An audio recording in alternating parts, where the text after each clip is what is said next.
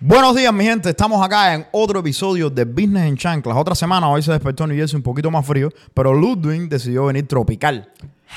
Cuéntame, ¿cómo, te- cómo estás? ¿Tú no tienes frío hoy? Tenía frío, pero ya la decisión la tomé por la mañana.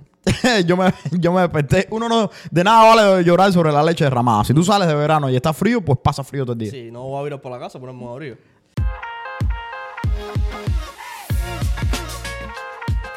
Eh, ¿No sabes por qué me pasó eso? ajá. Por tratar de hacerme productivo. ¿Por qué? Porque sí, brother, porque yo cogí toda mi ropa de invierno y la metí en... De hecho, no toda mi ropa de invierno, toda mi ropa. y la metí en una caja y entonces lo que cogí fue y me compré ah, varios pullovers. Me gusta la camisa eso. Gracias, esta es una de las sobrevivientes. Ok. Y estaba en el escaparate porque estaba en el nylon del clean Oh, ok. y la cogí. La cogiste. ya. Pero lo que hice fue limpié el closet mío y me compré muchos pullovers, eh, camisetas de diferentes colores, de la mismo estilo todo. O Si tienes un uniforme. Tengo un uniforme, como 10 camisetas negras, blancas, Ah. verde y beige. Tú sabes que yo para el día a día me pasa lo mismo. Tengo 22 pullovers negros. Y la gente me dice, tú no te quites el pullover ese. Yo me quedo, papi, Ah, ahí es está. diferente, huélelo. Aquí la gente Fresh. en la oficina va a pensar que yo no me baño. Porque yo vengo con los pantalones casi del Los mismo mismos. color y todo. la- Ellos van a pensar que no me baño. Pero lo que pasó fue que res- reduje el tiempo mío de vestirme por las mañanas en 45 minutos o 5 minutos. Al costo de vestirte peor. A costo de vestirme regular. Vamos a decirlo de alguna manera. So, okay, so you went down, you decreased quality ok, sí. to account for time. Oh, quality depende de cómo tú lo mires porque el environment mío no necesito estar vestido de traje. No, yo sé, I mean, yo entiendo, yo entiendo. Pero a ti te toma 45 minutos de coger tu ropa normal, pero... Sí, porque, por ejemplo, si, si antes, si un- para ponerme un traje o para ponerme, no sé, otro tipo de ropa, tenía que estar pensando qué pantalón me voy a poner.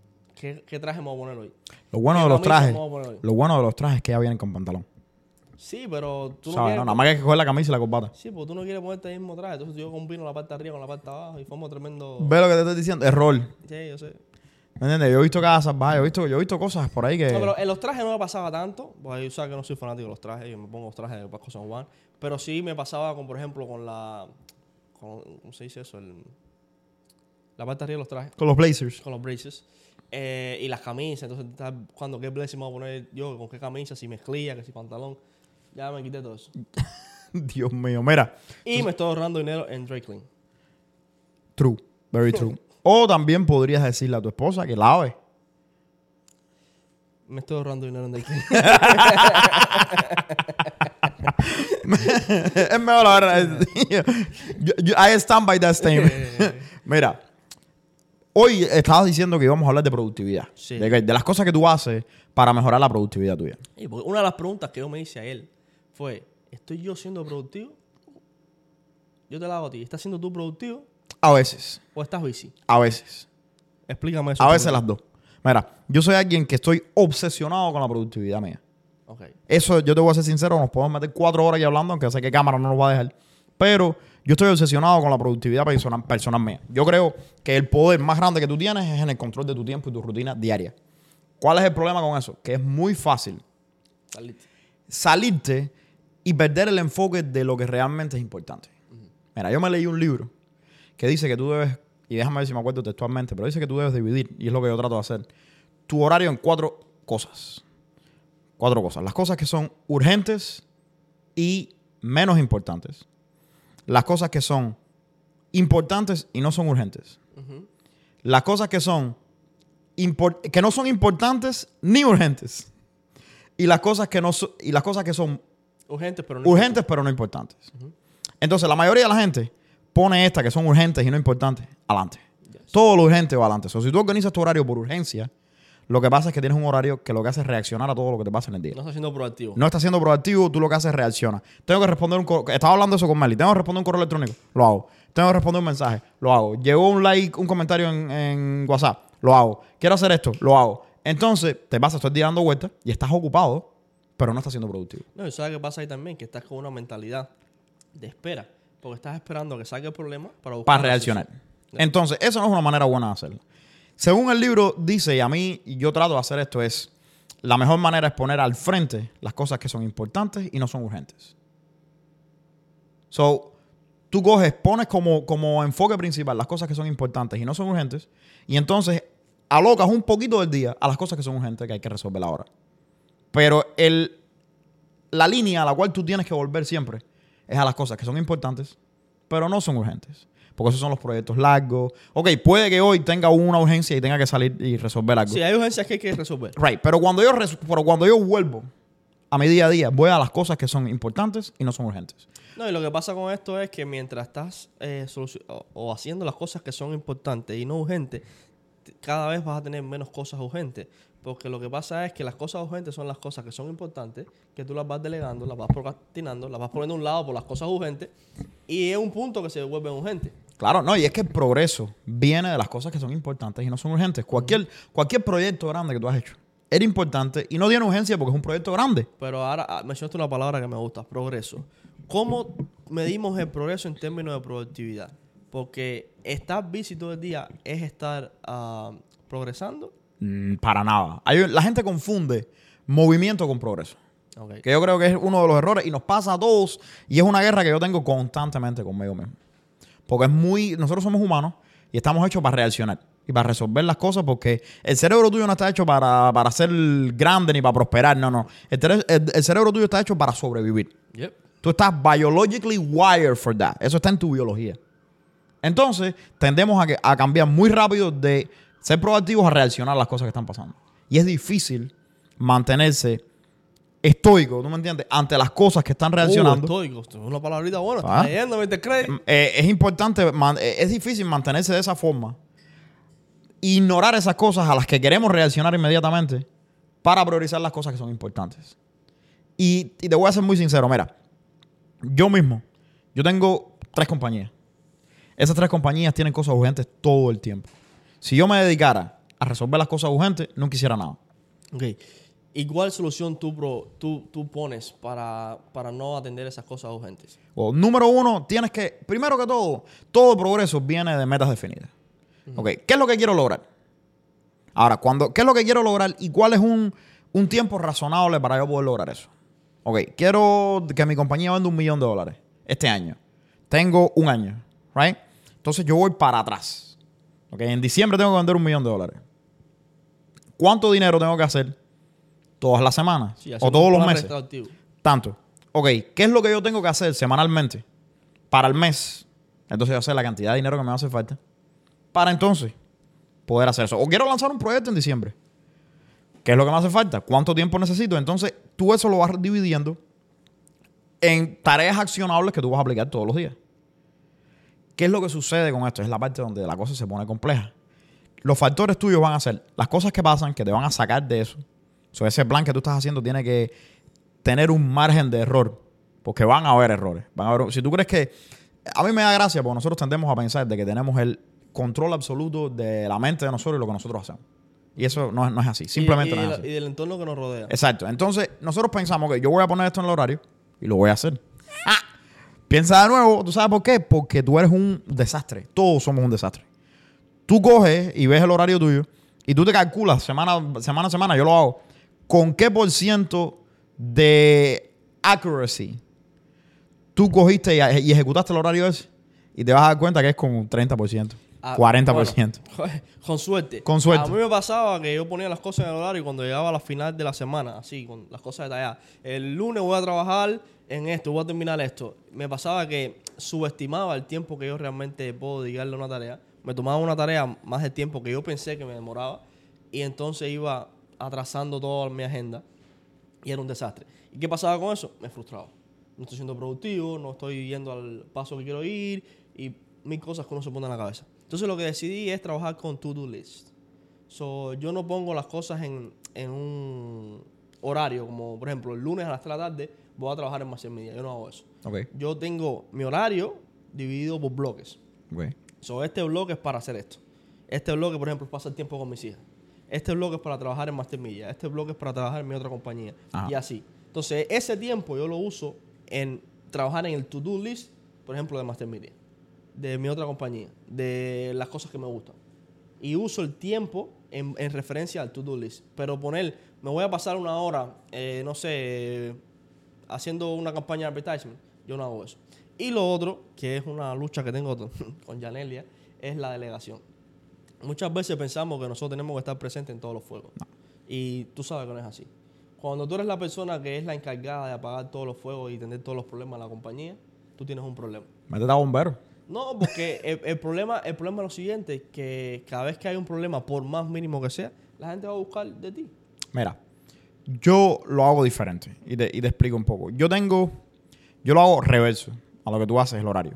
So, yo en vez de tener un bloque, voy a trabajar en Master Media, yo hago, eh, yo sí hago, yo sí pongo las acciones en el horario, por bloque.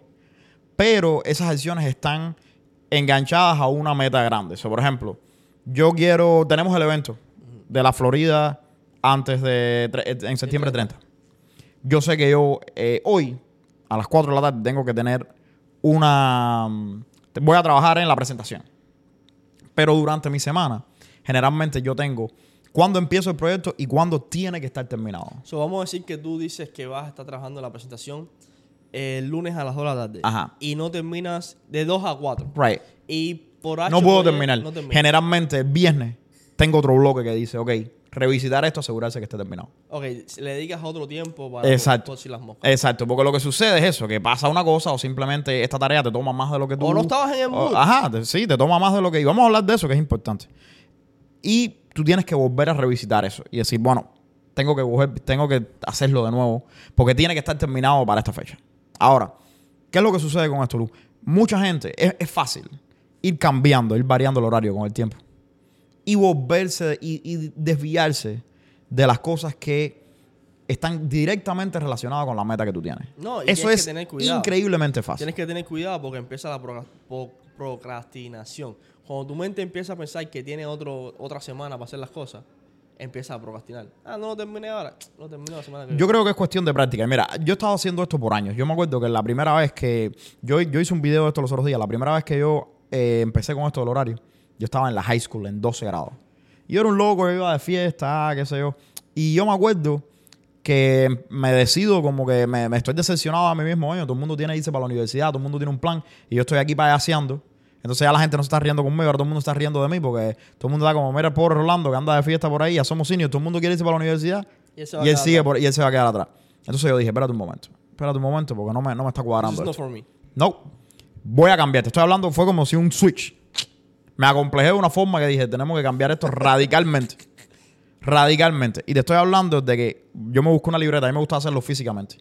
Pa, y busqué diferentes sticky notes de los chiquiticos que eran de diferentes I colores. remember. ¿Tú te acuerdas de eso, right? Una de las cosas por las que yo conozco a Mr. Craig es por tener un, Un book. ¿Te acuerdas del libro? un, un horario bien, bien feminista, hay que decirlo de esa manera. bien afeminado. Porque el hombre, cuando yo lo conozco la primera vez, el hombre me hace la, la historia de lo que estaba trabajando. El hombre estaba estudiando fisioterapia Ajá. y estaba En escribiendo Montclair un State, libro. ya. Estaba escribiendo un libro por una seguro pública aquí en, Sí, sí, en, sí. en la zona. Y el hombre me dice, no, mira, estoy haciendo esto, haciendo lo otro, yo quiero cobrar tanto al año. El tipo tenía todo en la cabeza y me abre un libro. Págata. Entonces el libro tenía un cuadrito rosado, un cuadrito azul, un cuadrito Verde, verde, un cuadrito ya, rojo. Y yo lo veo así, yo, what the fuck is this? Pero hay que reconocer que Funciona y works. funciona y no, y una persona de esa edad, de de 19 años, Eh, no, tenía 20. 20. 20 años con esa organización, that's Es que, es que, brother, mira, aunque lo hagas mal al principio, eso te vuelve aware, Consciente. consciente de tu tiempo. La mayoría de la gente van en la vida en autopilot por ir para allá y voy a trabajar y entonces llevo a la casa y me como y entonces voy a coger y voy a poner Netflix y entonces al otro día ya... Entonces Ya, todos los días se te mezclan en una monotonía y entonces tú puedes jurar que no tienes tiempo. ¿Por qué no haces eso? Es que no tengo tiempo, siempre estoy trabajando. Mi Ah. gente, no tengo tiempo, es una excusa. Y nos las ponemos todos. Ajá. Pongo yo, Sí, con sí, el sí, sí, claro. La pones tú con otras cosas y se la pone Meli. Todos nos ponemos Claro. la justificación de no tengo tiempo. Pero no tengo tiempo es una excusa. El tiempo se saca. Pero mira esto, cómo evolucionó. Yo empecé así. Y te estoy hablando, ¿tú te acuerdas de ese libro? Ese libro me lo recuerdan. A mí hay gente que me recuerdan por ese libro. Por Cuando yo el- trabajaba en la El corte. gran soñador. No, por el, por el, por el planner. Oh, por el planner. Te estoy hablando de que cuando yo trabajaba en la corte, la jueza para la que yo trabajaba me pedía que le hiciera los horarios.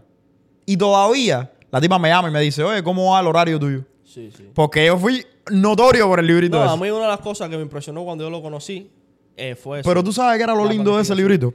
Cada color significaba una cosa diferente. Yo sé, yo Urgente, cosas que no son urgentes, cosas que tengo que hacer que son recurrentes toda la semana, etcétera, ¿no? Yo cogía y al final de la semana yo decía, ok, ¿cuáles son las cosas que no hice? Y yo hacía así, pup, pup, pup, como que eran despegables, ¿no? Y lo despegaba. Entonces yo contaba la cantidad de tarjetas que yo tenía en la mano al final de la semana. Que te decía la cantidad de cosas que tú fallaste en completar.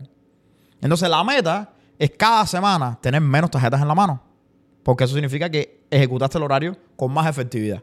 ¿Tú todavía tienes eso físico? No, pero tengo el mismo, el mismo sistema eh, virtual. Ok.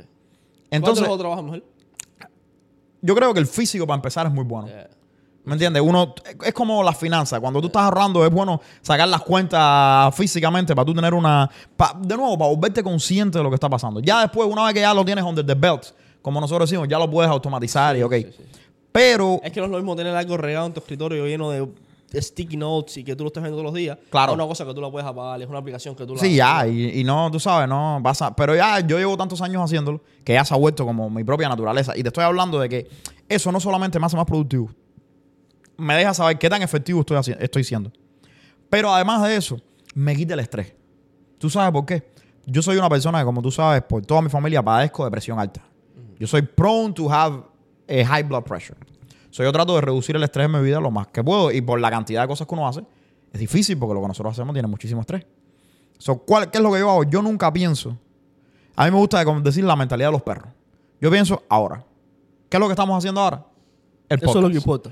Yo no pienso si ahorita tengo que hacer eh, esto, si tengo que mandarle un mensaje a no sé quién, si tengo que llamar. Porque eso lo que hace es te estresa. Oh, yeah, yeah. Porque tú estás en tu mente. ¿Cuántas veces no te ha pasado que tú estás sentado y has dicho, coño, tengo que escribirle a este, tengo que hacerlo esto, tengo que hacer lo otro? Y eso te da un cansancio. No, tú sabes lo que hace la, ma- la mayoría de la gente. Bueno, déjame ponerme un episodio de esta serie. Y ahora, Para relajarme, para relajarme. Y después. So, lo que pasa es que empiezan a buscarle esa.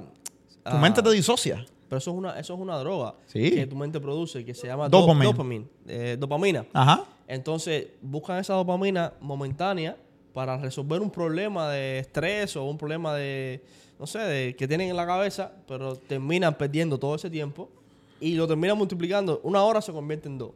Dos se convierte en tres. Después que termina de tomar la serie, tienen que bañarse. Mira. cuando viene a ver, no hacen nada. Pensar solamente en lo que tú estás haciendo es un lujo. Porque hay que tratar de estar presente. ¿Me entiendes? Yo estoy aquí. Y ahora veo todo lo que está pasando aquí y lo siento. No tengo mi mente en otro lado. Entonces, ¿qué es lo que sucede? Yo cojo y digo, bueno, yo, eso se llama to lean on the schedule. Yo tengo la confianza de que yo hice el horario tan bien de que a mí no me hace falta pensar en lo que yo voy a hacer después. Yo no tengo miedo de que I'm gonna miss something. Yo no tengo miedo Sí, de que, que no voy a algo que amar se a te quedó, Yo sé que si yo lo tengo que hacer, está en el horario. Lo único que yo tengo que hacer es mirar qué cosa es lo próximo. O sea, cuando yo termine el podcast, yo hago así. ¿Qué es lo próximo? Lunch. I'm gonna have lunch. Tengo una hora. Tranquilo, quieto, voy con mi música, pam, pam, pam. Yo no si- pienso en si nada. Te llama, si te llama la secretaria Yo no, te cojo- dice, no me importa. Yo estoy teniendo lunch, yo no le cojo el teléfono a nadie cuando estoy, com- cuando estoy comiendo. Yo estoy viendo una, una movie, yo, yo me meto en el medio del día, veo un capítulo de Los Sopranos, relax. Tú te das cuenta, tú, tú cada vez que hablas conmigo, tú me dices, "Oye, Rolando, ¿has visto una pila de series? ¿Has visto cómo tú...? Porque yo tengo el tiempo para eso. Entonces, sacas cuando para yo termino, entonces ya, se acabó lo que tenía que hacer, ya no puedo estar viendo cosas, ahora tengo que encargarme de lo próximo. Ahora, ¿qué es lo bueno de esto? Pero cómo... Espera, espera, espera. Dale suave porque se dice Dime, dime. fácil. Se dice fácil, pero no es tan fácil. Por ejemplo, y, y a nivel psicológico esto es un, esto es un problema grandísimo. ¿Cómo tú a, a, a mediados del día, por ejemplo, te pones un episodio de Los Sopranos y después vuelves a conectarte en un nivel de enfoque a nivel de, de, de una Hermano. persona elevada? Mira, es una combinación de dos cosas. Uno, tienes que conocerte a ti mismo. No todo el mundo funciona igual. That's true. Por ejemplo, si, si tú eres una persona, yo soy una persona que cuando voy al gimnasio por la noche, no puedo dormir bien. Estoy Hype. hype. Porque no te da mucha bien. energía. Exacto. So, voy al gimnasio por la mañana. Porque yo sé que no puedo ir por la noche. No soy, yo no, fun- no funciona para mí. Entonces, yo sé que yo soy una persona que puedo ponerme una hora de largo y entonces apagar y volver a eso. Si tú no eres ese tipo de gente, no trates A eso. mí no me funciona. Te disocia, yo entiendo. ¿Sabes una de las cosas que yo hago? Yo borro las aplicaciones. A veces la gente me Para que no, Facebook, Instagram. eh, porque te metes una hora en ella. No, porque vas a buscar Cualquier cosa y entras a la aplicación. y empiezas ahí. Ta, ta, ta, ta, y te metes media hora ahí. Ajá. ¿Por, ¿Por qué tú crees que yo tengo dos teléfonos? Entonces, pero además de eso, es una combinación de hacer eso, de conocerte a ti mismo. Y número dos, es una combinación de planear el día que tú quieres tener. Porque la gente siempre planea, la gente cree que son super máquinas. A pesar de que no son tan efectivos como pudieran ser, siempre nos estimamos más efectivos de lo que somos. Subestimamos el tiempo. No, no, no. Nos sobreestimamos la habilidad de nosotros de ejecutar las cosas. Ok. So, Y underestimamos el tiempo. el tiempo. Sí, sí. right. Underestimate the time. So, la gente coge y dice, bueno, voy a ser productivo hoy. Te, te- te echaste un video mío por la mañana, you go hyped up.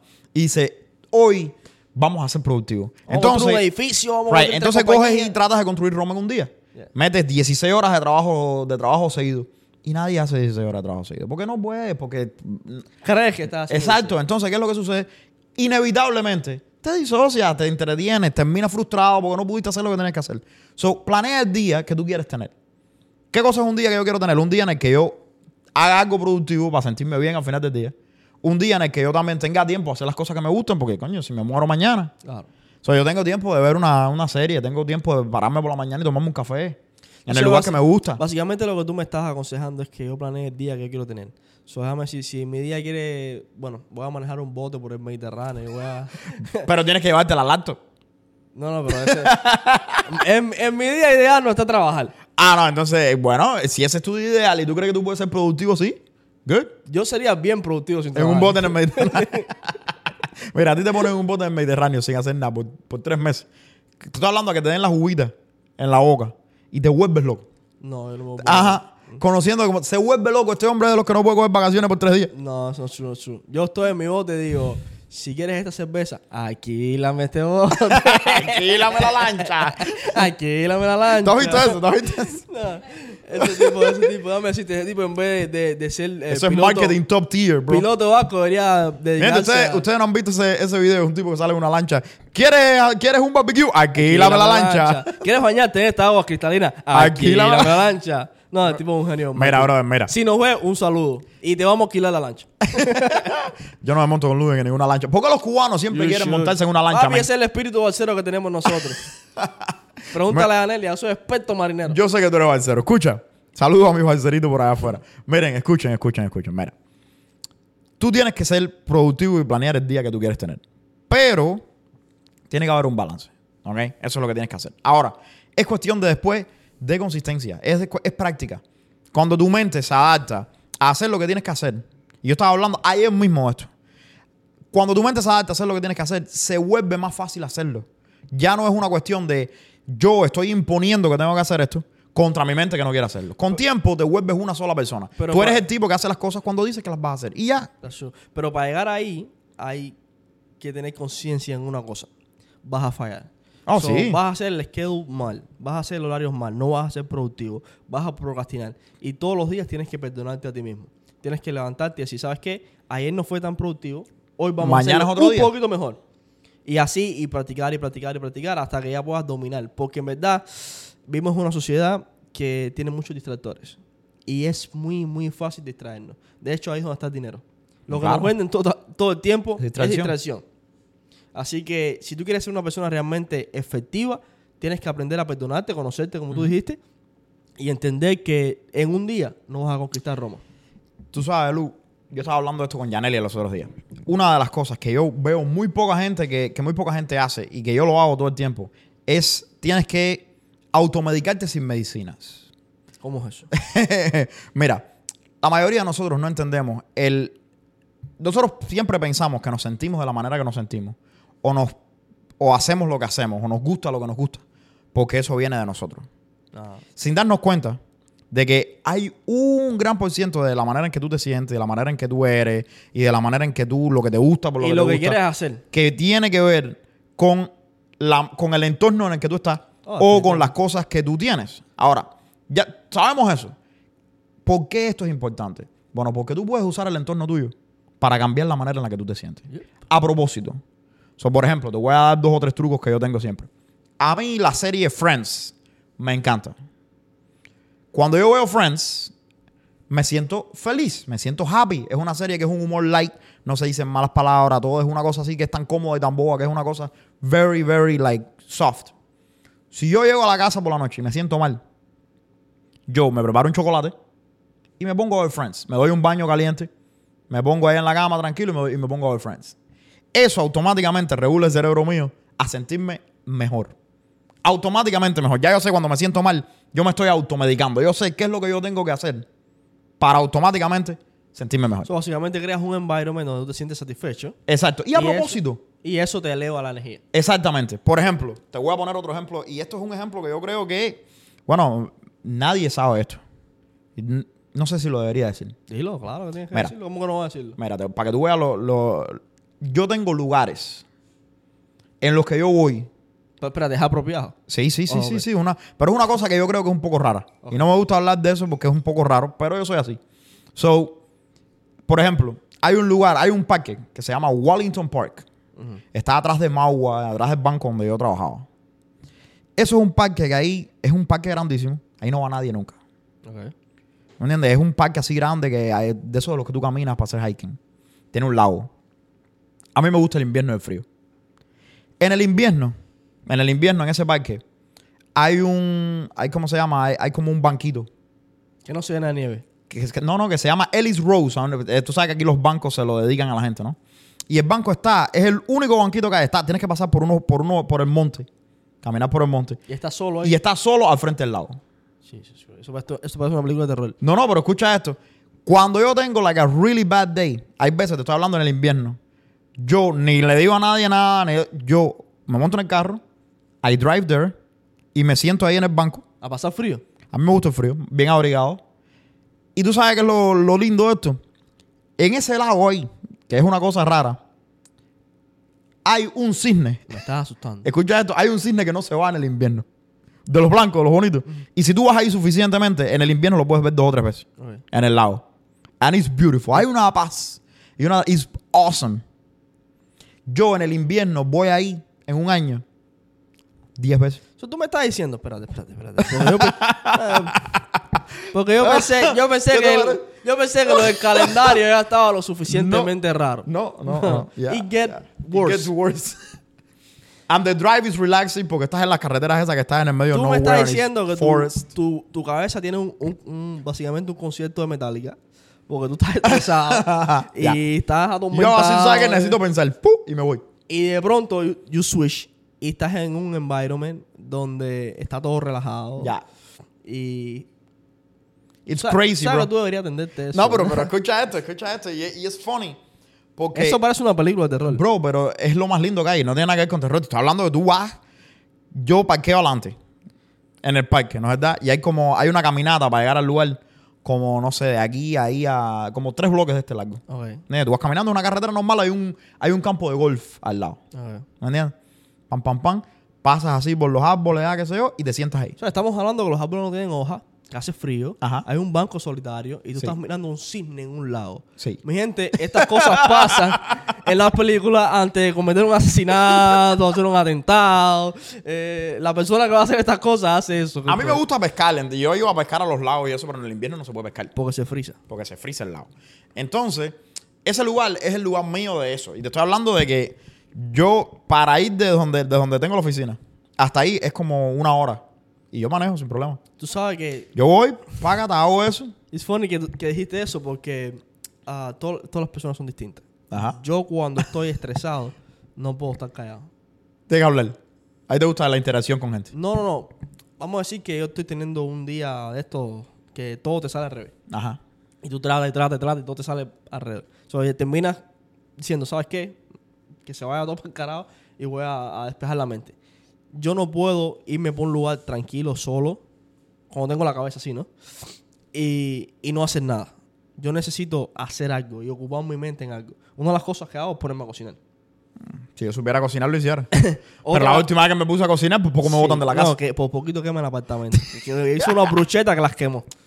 Mira, eh, lo otro que hago es irme a bailar o a poner música o a salir. Tengo que tener bulla en la cabeza. Yo no. Porque si yo paro todo, chacho, esto va 17 revoluciones por segundo. Pero ¿qué es lo que sucede? Mira, yo a ese lugar no voy necesariamente cuando estoy estresado. Hay veces que simplemente yo sé, cuando tú despiertas por la mañana, que tú no estás en el mejor día. Entonces tú coges y dices, ¿sabes qué? Necesito pensar o necesito tomar, no sé, una decisión grande, o necesito pensar, o whatever. Yo voy para ahí, me siento ahí con calma. Lo bueno de ese lugar es que no se siente un alma. Lo único que tú sientes es el aire, los pajaritos, cuando hay pajaritos, ahí no hay nada. Y entonces, literalmente, estás ahí. ahí, eh, el- es un, un lago de esos que no se mueve. Que es así. Ahí en, el, en el verano se cubre de verde. ¿Cómo es? ¿Cómo es? ¿Cómo es el lado? Plano. y en el verano se cubre de, de matica verde esa, de lino verde. Y tú estás ahí tranquilo, quieto.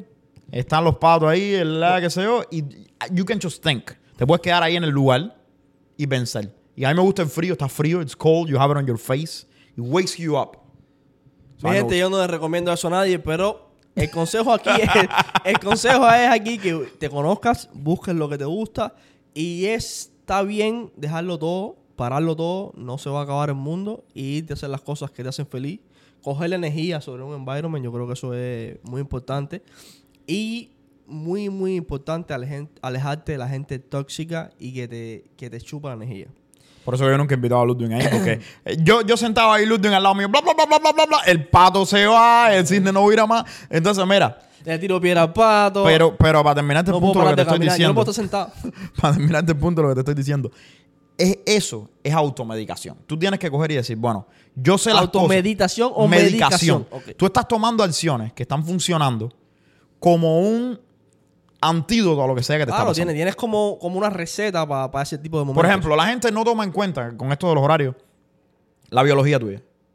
Si tú te despiertas por la mañana y tú eres un tipo que te hace falta desayunar y no desayunas porque tienes que salir la- corriendo y ese es el horario que tú hiciste, no vas a poder ser efectivo porque tienes hambre, te sientes mal. Cuando te sientes mal, tú no tomas decisiones de la misma forma. Mira, los otros días yo estaba revisando los scripts que me mandaron. Cojo, I wasn't very happy. Yo sabía que I wasn't very happy, que no estaba feliz. Porque no había desayunado y porque no sé qué. Me, pongo a revisar los scripts. Empiezo y digo, ¿tú sabes qué? No voy a revisar los scripts ahora porque voy a ser más crítico Más y más duro de lo que generalmente necesito ser. Pues porque no me siento mal, no me siento bien. Entonces, exacto, come, pam, pam, pam. Y cuando revisas para atrás, es diferente. Lo que estás viendo es diferente.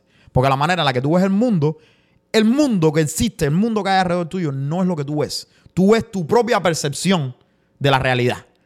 Entonces hay gente que ve un vaso y, do- y donde lo ven lleno, uno lo ve mitad lleno, el otro lo ve mitad vacío, dependiendo de cómo tú te sientes. A veces viene el dicho que dice que nunca se debe tomar una decisión ni enojado ni muy feliz. Ni con hambre.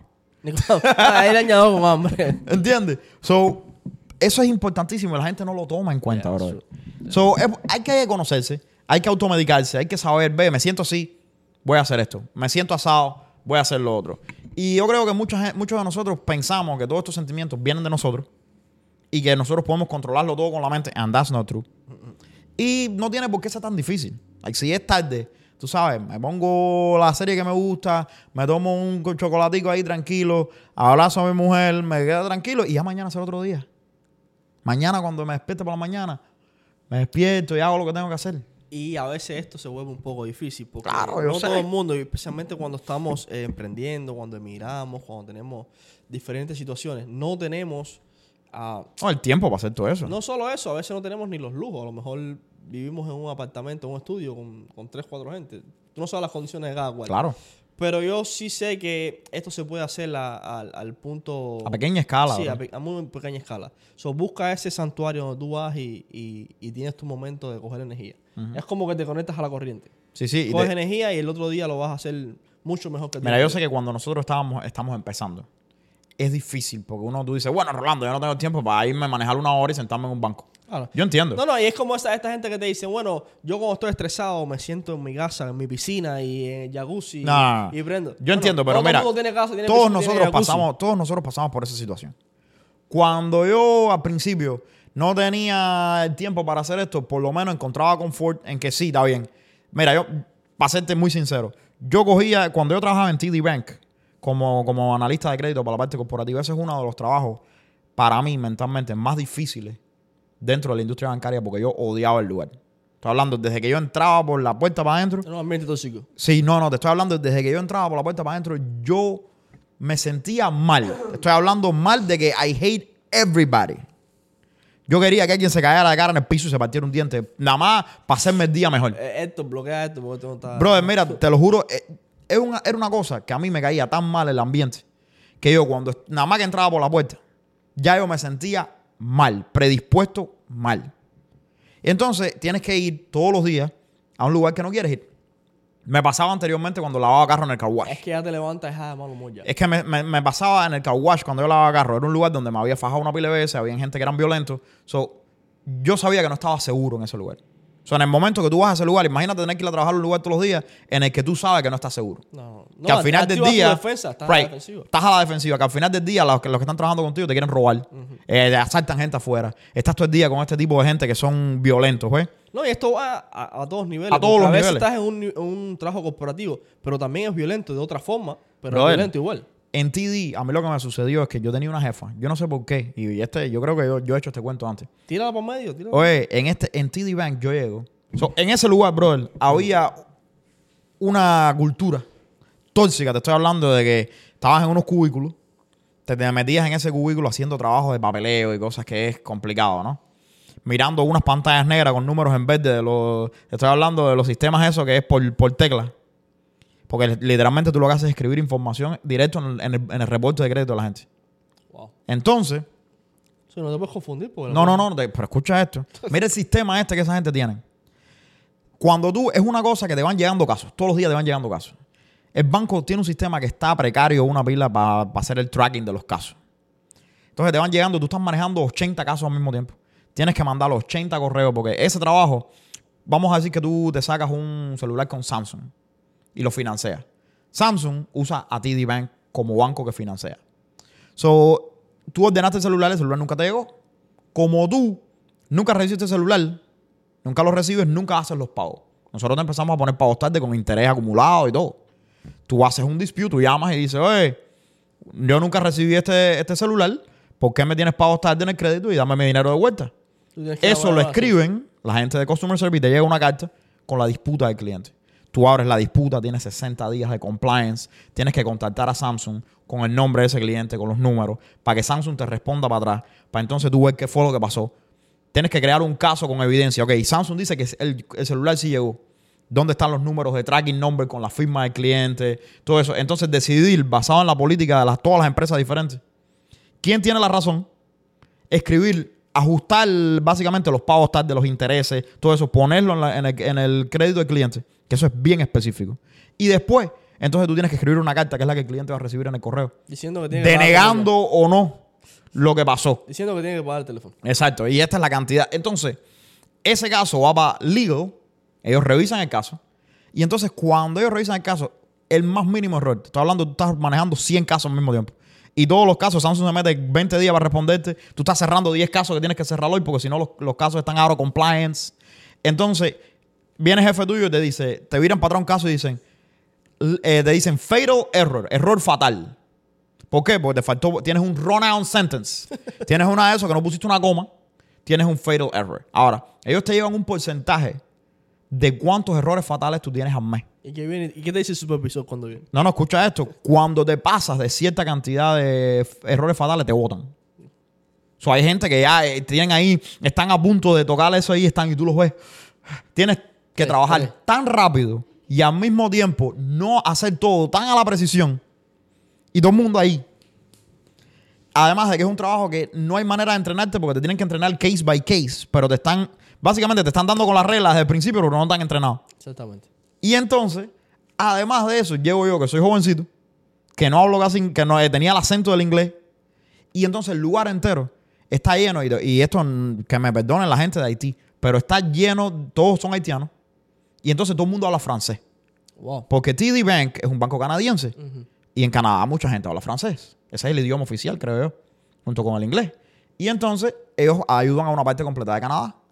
So, esa gente, tú no les caes bien. Llegas a la mesa, en mi caso, yo no caí bien. Llegas a la mesa, todo el mundo se pone a hablar francés. Eh, te asignan casos por error que están en francés. ¿Entiendes? Entonces, Uy. Sí, sí. Entonces yo estaba, yo, yo manejaba como cinco o seis compañías. Una que era de correr que se llamaba Nordic Track, que vendía cosas de correr. Eh, Cartier, que era la que vendía los relojes, todo eso. Eh, un- y una pila de cosas. Michelin en Puerto Rico, que era en español. Tenía que hacer las cartas en español. Eh, una pila de cosas. ¿Pero español boricua o español...? Español, español. Oh. Y entonces, brother, era una cosa que era tan. Te estoy hablando, pero Estresante. tan estresante y tan complejo. Pero además de eso, la jefa mía, papi, se fijó conmigo. Y bueno, ¿para qué contarte? Estoy hablando de que a mí me, me llamaban a la oficina y me decían, oye, Vemos que no has terminado todos estos casos. ¿Qué volá contigo? Me escribían una carta ahí de que no estaba haciendo lo que tenía que hacer. Y a la semana hacían una reunión y resulta que nadie estaba haciendo eso y yo fui el único que cogió la carta de que estaba escrito. ¿Sabes? Cosas así. Que la jefa me llama y me dice, oye, no, tenemos que hablar contigo porque hay gente que dice que tú eres un tipo argumentativo. Como que tú respondes para atrás. Yo digo, coño, yo inteligente, digo, coño, discúlpame. Tú sabes, yo soy el cubano, a lo mejor alguien malinterpretó. So I am. Eso, dime quién es, para yo disculparme. Yo. Yo soy la que lo dice.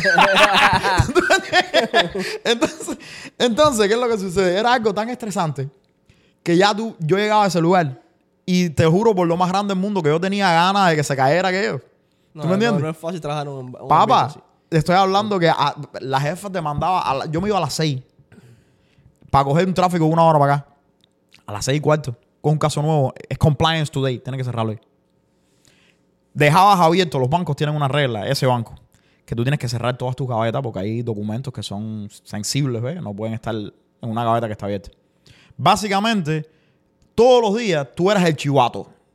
Que yo no entiendo eso. En vez de la manager ser la que revisa eso, no, hay uno por día que tú tienes que revisar las gavetas de todo el mundo, el que deje las gavetas abiertas, entonces tienes que sacarle todos los documentos, desorganizarlos todo, y ponérselo allá para que entonces al otro día tú tengas que ir a buscarlo donde está la jefa y te escriban una carta de que tú no hiciste lo que tenías que hacer. Mira qué tipo de tienes que hacer el cultura. trabajo de ella por Sí, sí, mira qué tipo de cultura más, eh, tú sabes, predatoria, ¿tú me entiendes? Yeah. Entonces yo, bro, yo sabía, fíjate que cuando me fui de, esa, de ese, del banco de ahí, de esa posición, me fui para un, para un trabajo que me pagaba menos. Eso es como la, la película esta de, de William, eh, de Will Smith, que dice, el día más feliz de mi vida. Te estoy hablando que, mira, me llamó PNC y me dijo, yo cuando aquello hacía como 42 mil dólares al año. Me llamó PNC y me dijo, nosotros lo que te podemos pagar es 36. 41. y le dije, Don, me voy, dime cuándo, dime dónde You got firmo". yourself a deal. Brother, yo te- me podían haber dicho 30. Yo me iba Tú igual. le dices, mira, yo estoy de acuerdo que pagues 38, pero trátame bien, por favor. Brother, yo quería, cada vez que yo veía esa- eso ahí, yo quería morirme. No, yo Entonces, era un lugar que además de que, de que era difícil, ¿no? Todo el mundo, era mucha gente, no todo el mundo, pero mucha gente eran terribles. Estás hablando, tú no entendías algo y tú le preguntabas a alguien, como todo el mundo estaba tan busy, nadie tenía tiempo para ayudar a nadie. Soy yo me viraba.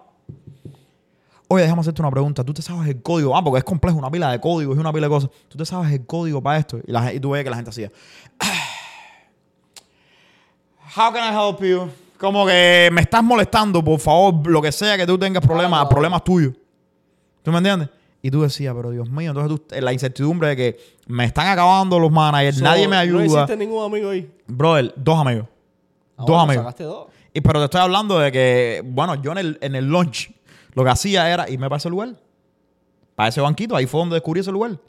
Me, Ah, me doy cuenta, Ah, es que es un trauma. right, me doy cuenta que salgo para ahí y era un lugar de lo más lindo. Yo me- y había una pizzería. Ahora, era una cosa que en mis días eran difíciles. Yo me tenía que ir a las 5 de la mañana. Eh, ahora, ahora lo entiendo todo. Tú te sentabas en el banquito a coger frío, a Uno se adapta, ¿no? cerebro. Sí, sí, sí, sí. Y ahora ya, pues, eso es algo que yo uso. Pero escucha esto. Yo cogí y decía, coño, venga, voy a tener un día que va a ser del carajo.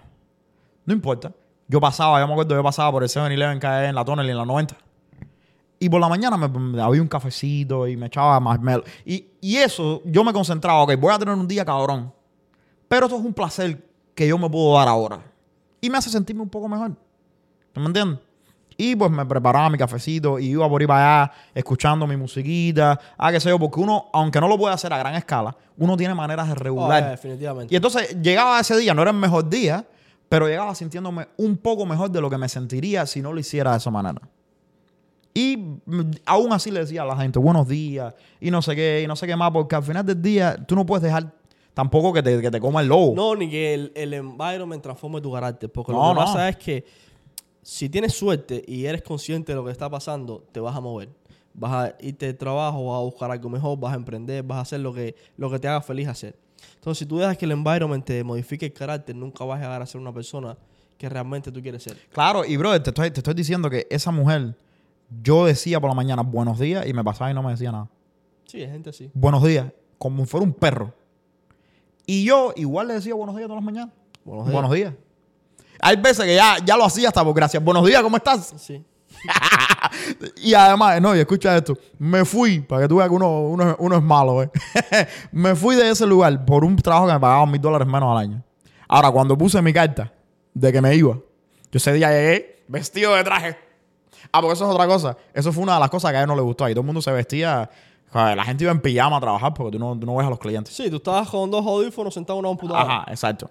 Y yo iba vestido de traje todos los días porque a mí me gusta vestirme bien. Chacho, eso le cayó a esa gente como una patada por el culo. Como que, ¿qué se cree este chamaco? ¿Me entiendes? Y papá, te estoy hablando de que el día que me fui, llegué con mi mejor traje. Y le dije, mira la carta.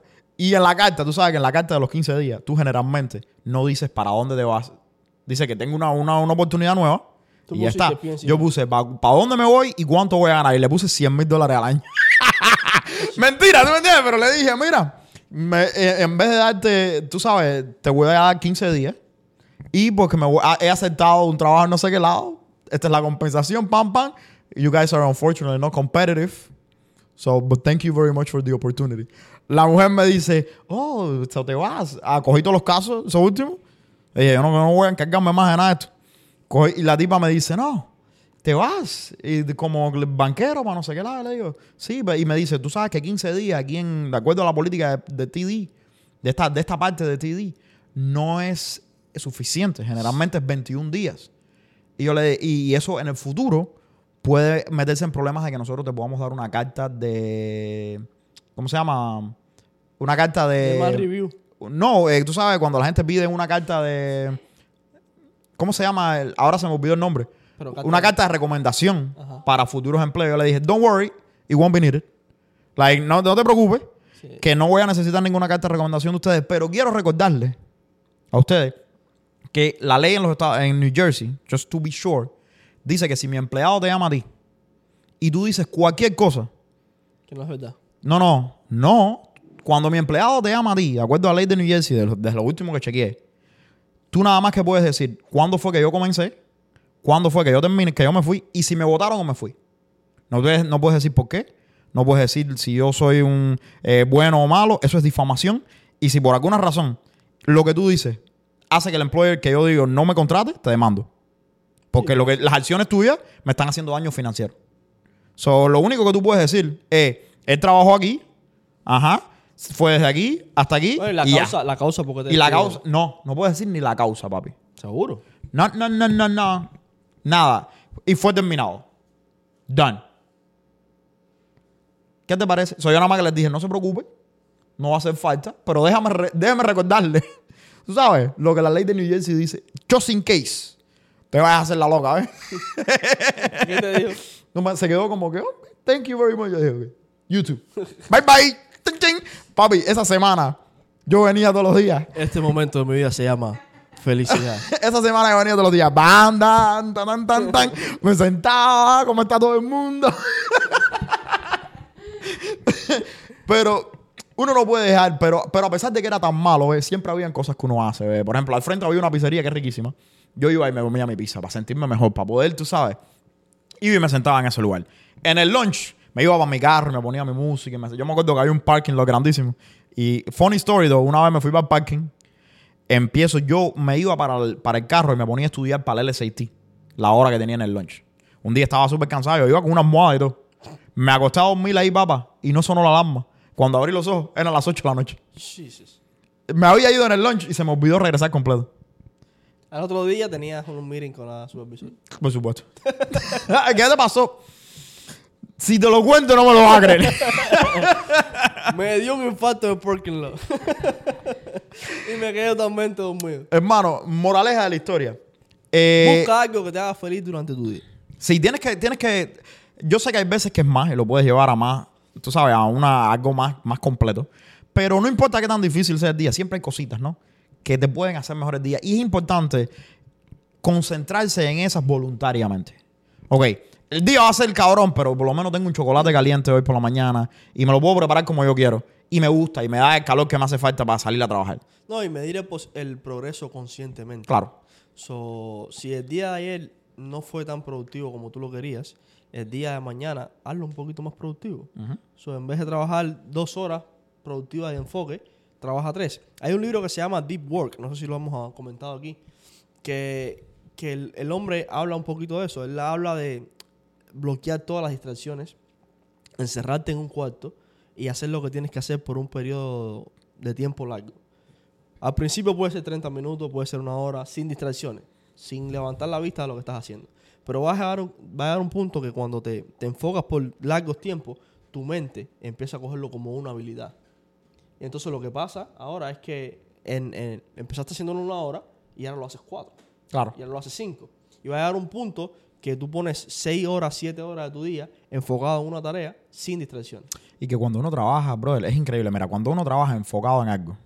Nosotros vivimos en un mundo en que en realidad no estamos enfocados casi nunca. Nada. Estoy escribiendo esto, pero estoy chequeando el teléfono y entonces estoy viendo YouTube. Y, eh, y entonces No, y hacerme un documento. Socialmente, y esto es un error grandísimo, eso se, eso se malinterpreta como productividad. Sí, So, sí, sí, estar sí. ocupado, atender el teléfono, hacer multitasking, eres una persona productiva. Y eso es un error grandísimo. Tú no te imaginas la- lo que tú adelantas cuando estás enfocado en una cosa. Pero es difícil. Es muy difícil. Es difícil. Eh, pero yo quiero que la gente me ponga en los comentarios cuáles son las técnicas que ellos usan. Yeah, Número uno, bueno. para cambiar el entorno que ellos tienen afuera y sentirse mejor para hacer lo que tienen que hacer. Número dos, para conocerse. Mi gente, hay que, hay que autorreflejarse uno. Uno tiene que revisarse. ¿Por qué hago lo que hago? ¿Por qué me gusta lo que me gusta? ¿Por qué soy productivo? ¿Por qué tengo lo que tengo? ¿Y por qué me falta lo que me falta? ¿Right? ¿Y por qué quiero entonces- alcanzar lo que quiero alcanzar? Claro, y entonces hacer todas estas metas. Esto yo creo que es lo más importante cuando tiene que ver con crecimiento personal, con dinero, con todo. No hay nada que tú puedas crear que no envuelva esto que estamos hablando. Y dejar de preguntarse tanto el cómo. Yo creo que en la rutina día a día nos, nos- nos enfocamos mucho en el cómo hacer esto, cómo esto, cómo esto, cómo esto. Y enfocarse en el why, en el, en el por qué. ¿Por qué yo tengo que hacer esto? ¿Por qué lo tengo que hacer ahora? ¿Por qué quiero llegar aquí? ¿Por qué quiero lograr estas metas? Cuando tú empiezas a trabajar en el por qué, hay muchos cómo. Hay muchos cómo. Si tú quieres, por ejemplo, ser millonario, tú tienes que preguntarte. Un ejemplo que te pongo, ¿no? O hacer 100 mil dólares. ¿Por qué quiero hacer 100 mil dólares? ¿Qué, qué satisfacción me, da, me va a dar a mí hacer 100 Porque mil no, es- dólares? no es hacerlo 100 mil pesos, solo da mano. ¿Qué qué- qué estatus me va a dar a mí? ¿Qué posibilidades me va a dar a mí? So, cuando llegue a los 10 mil dólares, ¿qué me voy a comprar? ¿Qué voy a hacer con esos 10 mil dólares? So, cuando tú encuentres ese, ese por qué, vas a ver que los cómo vienen de, de la nada. Claro. Y lo que pasa en el enfoque es que cuando estás todo el tiempo, por eso a veces yo dejo las cosas y las vuelvo a retomar en dos días o al otro día. Lo que pasa es que cuando estás en, siendo productivo, te estás, te estás preguntando el tiempo, ¿cómo hago esto mejor? ¿Cómo hago esto mejor? ¿Cómo escalo mis números? ¿Cómo hago mi compañía mejor? Te olvidas del why, el por qué. Y, y pierdes el norte. Si tú tienes una meta concisa y sabes por qué estás yendo ahí, las alternativas de llegar ahí son variables. Son variables. y vas y- a encontrar el cómo. A mí, lo, a mí personalmente lo que más trabajo me cuesta es mantener ese norte día, en el día a día. Porque yo creo, que, yo creo que es como, uno tiene que ser como, como un caballo, ¿no? Que tienes, tienes el norte ahí, tienes el norte ahí, tienes el norte ahí, tienes que seguir corriendo y seguir corriendo. y Pero si te metes un árbol, tienes que doblar. Exacto, pero, pero tienes, no puedes perder el norte. Y yo creo que en el día a día hay veces que hacemos tanto y nos ponemos tantas cosas que es fácil perderlo. Y, es, no, y ese es el error número uno que mata los negocios. Porque lo que pasa es lo siguiente. Tú quieres hacer muchas cosas. Y vamos a decir que tu meta es eh, escalar la Angel, Angel Sierra University o Trust Finance ah, Academy a 2 millones de dólares. Y después venderla o hacerla pública. Un ejemplo que estoy poniendo. Y esa es tu meta. Y el por qué es porque tú tienes tus por qué. Claro. Entonces tú dices, bueno, voy a hacer esto que me va a llevar a que más gente se una. Y eso te sale mal. Entonces pruebas otra cosa. Pero esa otra cosa implica en añadir otro negocio. Entonces ese otro negocio ya tiene una atención. Y entonces te vas yendo por ese camino. Claro. Y cuando viene a ver, dejas eh, True Finan- eh, Financial Academy A un lado. Y tú sabes, tú Y sabes, mata el negocio. tú sabes qué cosa es una, una de las cosas, la regla que yo uso para saber cuántas cosas puedo hacer al mismo tiempo y cuántas no. ¿Cuál? El horario. So, básicamente yo cojo y digo, tú mismo sabes que yo soy famoso por hacer una pila de cosas al mismo tiempo. Y la, y la gente me dice, coño, Rolando, ¿cómo tú haces todo esto al mismo tiempo? Yo lo veo de esta forma. Hay gente que decide, ok, yo voy a coger una bola, que es una sola bola compuesta de lo que sea que estoy haciendo, una sola cosa, y la voy a empujar para arriba. Y pues como la voy a empujar para arriba, ya cuando llegue arriba, bajo y entonces empujo la otra bola. A mí me gusta, yo prefiero ir empujando todas las bolas al mismo tiempo, aunque me demore más tiempo en llegar a la- arriba. Ahora, tienes que saber cuántas bolas puedes empujar sin que se te caigan. ¿Cómo yo hago eso? Yo siempre miro el horario y digo, ok, tengo un proyecto nuevo que quiero hacer. Este proyecto está en, primero que todo, tiene que estar en frecuencia con lo que estoy haciendo, porque si no te, te desvía la, la atención, right? Pero una vez que, como yo, yo sé que hay mucha gente en los negocios que dice, ok, no queremos, no quiero hacer mucho, porque entonces hago mucho, pero, pero eso es una frase que siempre es, es- es- muy general. ¿Qué cosa es mucho? Right? ¿Cómo tú sabes que lo que estás haciendo es mucho Y lo o mucho poco? para ti no es lo Right, porque lo que sucede es que también usamos eso de no quiero hacer mucho con una manera de no hacerlo. Eso nos pasa a todos. Entonces, ¿qué es lo que yo hago? Si cabe en el horario, yo lo puedo hacer. Y entonces, ahí tú me ves, yo, ten- yo tengo NJ Credit, tengo True Finance Academy, tengo Independent de Relief. Y si no cabe en el horario es importante. Maybe en el momento, ¿no? No lo haces. Si no cabe en el horario, no es el momento para hacerlo. Porque, Porque no, no le puedo dedicar la, la atención que, y que eso es un punto muy interesante, porque lo que pasa con este tipo de cosas es que no sabemos decir no. Y conozco gente muy talentosa, conocemos gente muy talentosa que no saben decir no. Y entonces le dicen que sí a todo. Y si tú tienes un horario, que el horario dice, eh, voy a trabajar en mi compañía de tal hora a tal hora, y te llama un socio, me llamas tú y me dices, Luwin, vamos a, a conocer, a, conocer a, a un empresario en Nueva York que nos va a presentar una idea de negocio. Si yo sé que mi horario es para eso, yo te voy a decir que no. Claro. Te voy a decir, mira, vamos a dejarlo para otro día. O no puedo ahora. Ajá, quizás este o, no es el momento. Y si es una oportunidad que yo considero que es bien importante, Hago espacio. entonces ahí sí modifico mi schedule y hago espacio para, para- para esa oportunidad. Pero tienes que ser muy sabio en, en identificar qué merece la pena mover y cambiar y estructurar tu día y qué no. A veces yo veo gente, te digo, muy talentosa que, que se van a, a ayudar o se van a hacer otras cosas empeorando su día y poniéndose más trabajo acumulando más trabajo. Y eso es un error, porque lo que pasa es que se le acumula el trabajo y no pueden avanzar. Yo te digo, sé muy celoso con tu tiempo, Yeah. muy celoso con todo lo que pasa en tu día. Si, tú, si hay algo de lo cual tú tienes el control, es a qué tú le prestas atención en el día y cuáles son las cosas que tú haces. Y la gente grande no nacen grandes, se hacen grandes. Exactamente. Y se hacen grandes basado en lo que hacen todos los días. Y no todo. Ah. No a todos se le puede decir que sí. No todas las oportunidades son para ti. No todos los negocios son para ti. No todos los socios son para ti. Cada vez que Ludwig me manda a tomar- me, me- me invita a tomar una cerveza, no le puedo decir que sí. Estoy luchando con eso. No, Es la no final he sido. Es la final sede. no entiendes, no he sido muy successful. Es la final Como ustedes pueden ver, pero estoy, estoy en eso. Pero no, mi gente. No, no todas las oportunidades son para ti. Y porque tú pierdas una oportunidad ahora, no significa que dos meses eh, después no esté ahí. Siempre se puede recuperar, siempre hay una forma de entrar y de conocer gente en, en ese tipo de Claro que posiciones. sí. Así que no, no te desesperes y no, no te pongas, ah, no, porque tengo que hacer esto. Ah, y llamó". también ten mucho cuidado con esa gente que llegan a tu vida a decirte, oye, tienes que coger esta oportunidad ahora, porque si no es ahora vas a perder el millón. No te preocupes. No, no, pero a veces pasa a No te nivel- preocupes por eso. A, a veces pasa a nivel micro, a veces pasa que tú me llamas y me dices, oye, eh, voy a dar una conferencia en, en New York, ¿quieres venir a dar la conferencia? A mí, Bueno. yo quiero, Ajá, pero no Pero es el no momento, puedo. no puedo. Porque estoy haciendo algo. Ajá, Maybe en, el- en enero yo voy a dar la conferencia contigo. claro. Saco un tiempo programado para dar la conferencia contigo. Pero la semana que viene no puedo. Y mi gente, pues, ¿qué te voy a decir? Eh, yo quiero que me dejen en los comentarios muchos de, de esto que estamos hablando, porque podemos estar hablando de esto horas. Y también eh, quiero... eh, están pasando cosas importantes esta semana. Sí, ¿qué está pasando?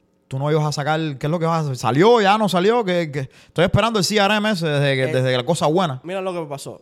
Eh, yo lo, lo- lo saqué, estaba listo ahí. Pues le dije a un amigo mío, oye, échale una última revisada. No le puedes decir que sí a todo. Dame, dame tu feedback. No le puedes decir que sí a todo. No y él podía. me dijo que sí. él me dijo que sí. Me dijo, oye, sí, yo le meto mano a... No, no, ya está listo. Lo único que no está afuera para el público. Porque tiene muchos, ah, se lo dice beta faces. Como muchas cosas que estamos probando. Ajá. Pero en, en términos de, ¿Cuándo sale? de plataforma... ¿Tenemos una fecha? Sí, yo creo que para... ¿Qué día es hoy? 15. Hoy es para 15. el 22. 22. Ajá. Mi gente, ese día vamos a poner algunos posts acerca de ello, porque yo creo que tú eres, la mayoría de la gente que nos ve son emprendedores y son gente que pueden beneficiarse grandemente de Ah, este producto. No, y que el, el mercado hispano, específicamente la audiencia de nosotros, no, no entiende lo importante que es tener un sistema como este. ¿No? Y que esto te va a ayudar en esto mismo, en la productividad, lo que Uf, estamos hablando. En el sistema, en Deepus tú puedes hacer básicamente todo. Tú puedes hacer funnels, casi.